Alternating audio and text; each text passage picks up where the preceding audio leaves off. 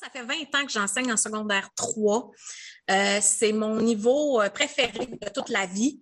Et euh, il y a trois ans, j'ai frappé un mur avec une cohorte en troisième secondaire et ça passait ou ça cassait. Fallait que soit moi je change ou que je changeais de métier carrément. Et j'ai j'ai décidé que moi, je changeais et euh, j'ai participé à un camp qui s'appelle le camp LeadPed qui est donné par l'Escouade Edu. Et honnêtement, ça a changé ma vie, ça a changé ma vision de l'enseignement beaucoup.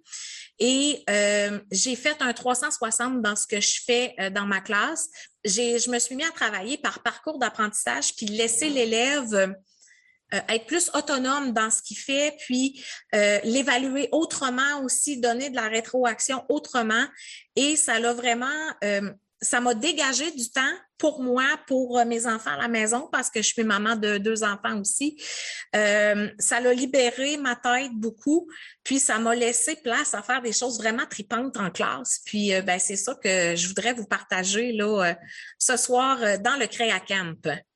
Euh, dans notre langage, dans le milieu de l'enseignement, euh, je vous dirais que parcours d'apprentissage, c'est pas quelque chose qu'on entend souvent. Euh, oui, certains vont l'appeler un plan d'apprentissage.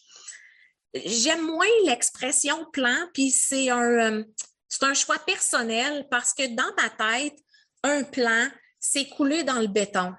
Je pars de A, puis je m'en vais à B, puis, il y a une ligne droite entre les deux. Alors que pour moi, un parcours d'apprentissage, c'est vraiment quelque chose qui va être plus sinueux.